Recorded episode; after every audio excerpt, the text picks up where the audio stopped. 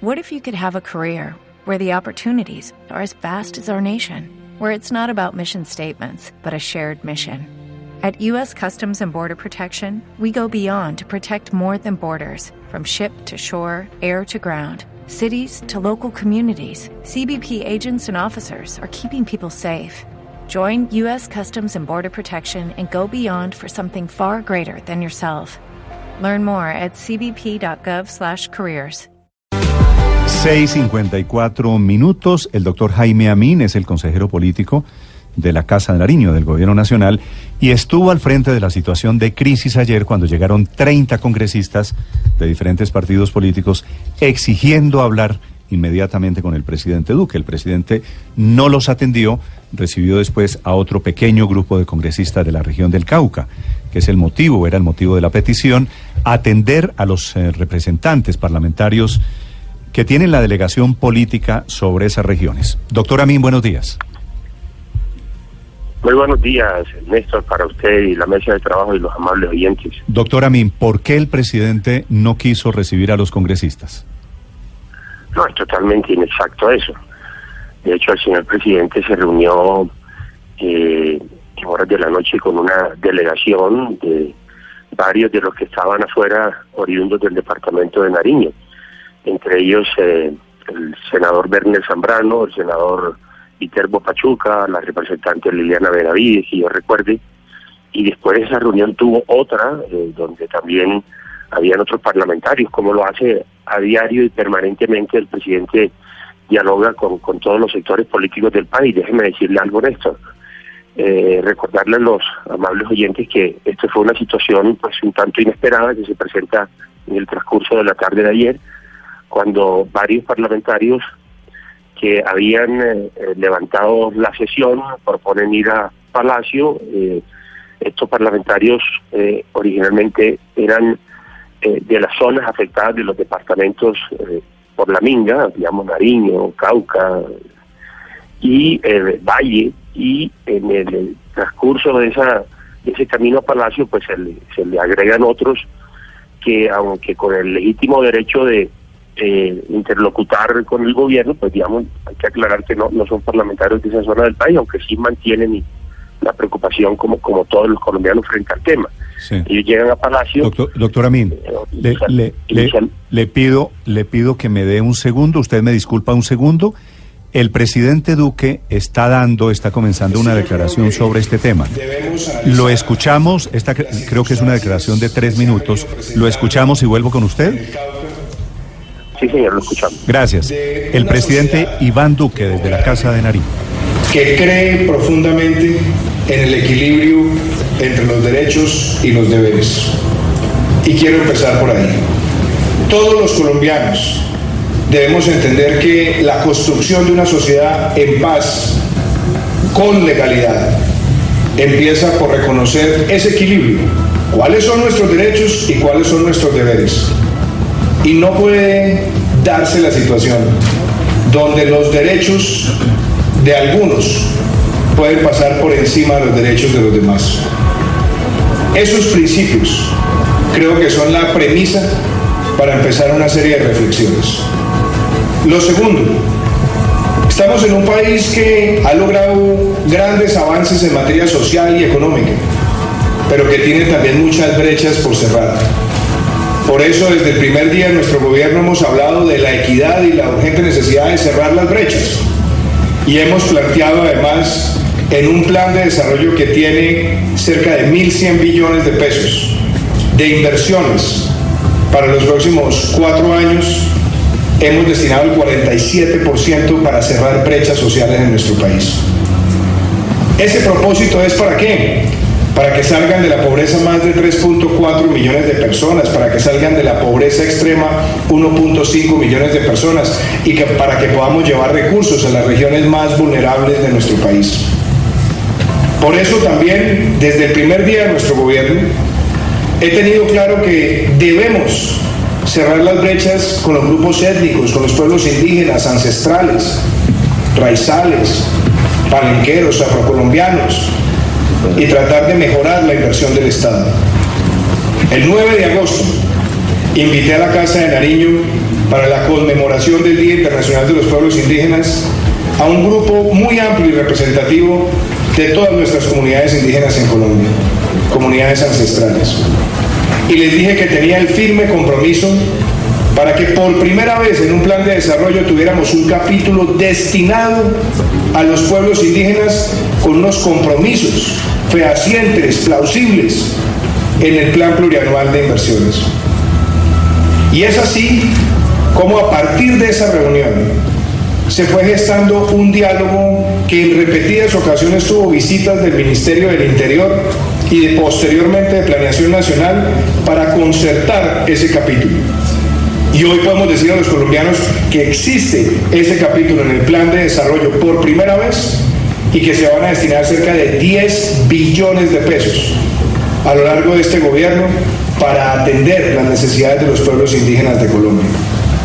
Esta no solamente es una cifra importante, sino es la cifra más alta que se ha asignado en nuestro país en un plan de desarrollo para atender las necesidades de los pueblos indígenas. En los últimos días, como ustedes saben, se dio una realización de una minga en el Cauca y posteriormente se adelantaron bloqueos en la vía panamericana. Esos bloqueos claramente representan una vía de hecho. Esos bloqueos han afectado a varios municipios y a varios departamentos y yo quiero expresar mi solidaridad con las personas que han sido damnificadas por esas acciones y expresar adicionalmente que el compromiso de nuestro gobierno ha tratado siempre de enfocarse en mantener el mayor abastecimiento posible. Y por supuesto estaremos haciendo una evaluación de los daños y las personas que han sido perjudicadas recibirán una atención por parte nuestra para que sepan que queremos ayudar a encontrar las mejores soluciones. Pero hemos sido claros, no podemos aceptar las vías de hecho como un mecanismo de aproximación y de negociación al Estado. Y nos preocupa que en esa región, en esa región haya grupos armados al margen de la ley que pretendan sacarle provecho a esa tensión y que además representen una amenaza a la población.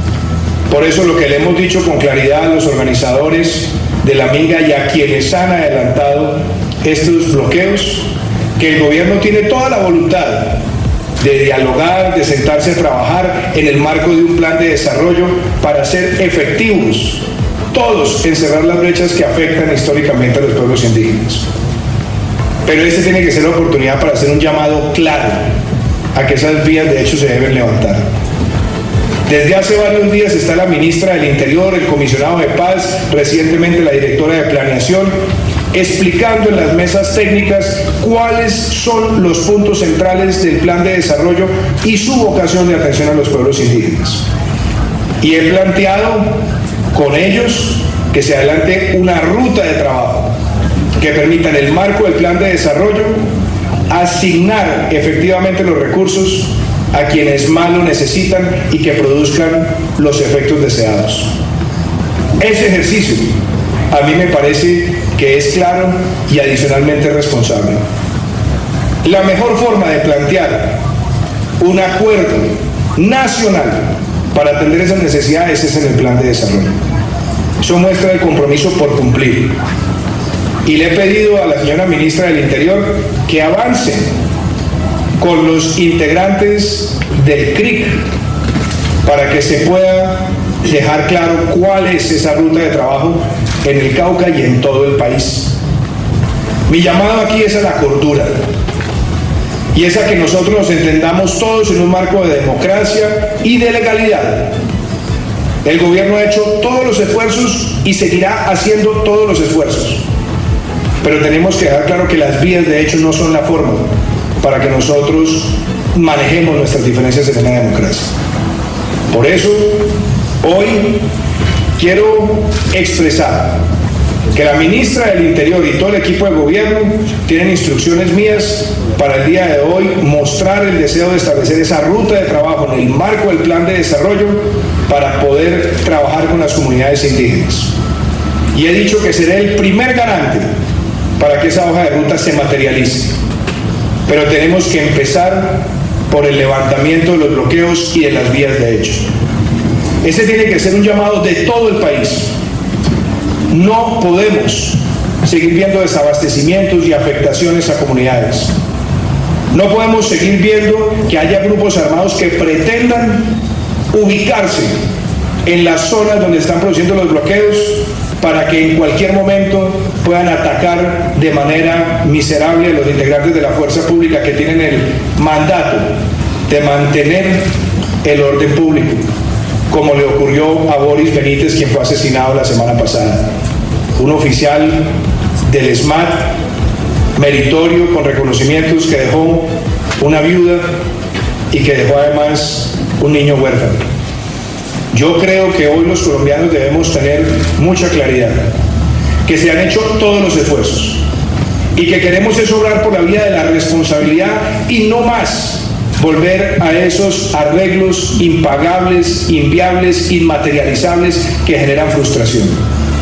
El hecho de incorporar un capítulo para los pueblos indígenas por primera vez en un plan de desarrollo, de tener una asignación de cerca de 10 millones de pesos, de estar dispuestos a llevar una ruta de trabajo clara, donde monitorearemos indicador por indicador para producir los resultados, muestra el compromiso que tenemos. Esta no es una puja para que haya vencedores o vencidos. Aquí lo que se trata es que todos los colombianos construyamos juntos una democracia basada en el respeto y en la legalidad. Y por eso hago el llamado a todos los organizadores de la MIN, y también a quienes han adelantado los bloqueos a que los levanten y establezcan esa ruta de trabajo con la señora ministra del Interior y el equipo de gobierno y seré yo el primero en estar encima para garantizar su cumplimiento. Y yo he sido muy claro, yo visitaré todas las regiones de Colombia como lo he hecho desde el primer día de nuestro gobierno. Y he dicho que estaré próximamente en el Cauca y en Nariño pero quiero ser también enfático. Estaré allí cuando podamos, por la vía de la confianza, con una ruta de trabajo y sin vías de hecho. No podemos seguir apelando a afectar los derechos de los demás para hacer valer derechos por parte de algunos en la sociedad colombiana. Y como presidente de la República y como presidente de todos los colombianos y como garante de los derechos de todos los colombianos, quiero dejar claro que por las vías de hecho no haré presencia. Estoy en toda la disposición de contribuir, de ayudar, de verificar, de estar al frente de ese plan de trabajo para todos los pueblos indígenas de Colombia, pero debemos empezar por todos ponernos la mano en el corazón y rechazar de manera tajante que sea a través de las vías de hecho como se quiere llegar al oído y a la acción del Estado. Muchísimas gracias y estoy dispuesto a tomar algunas preguntas.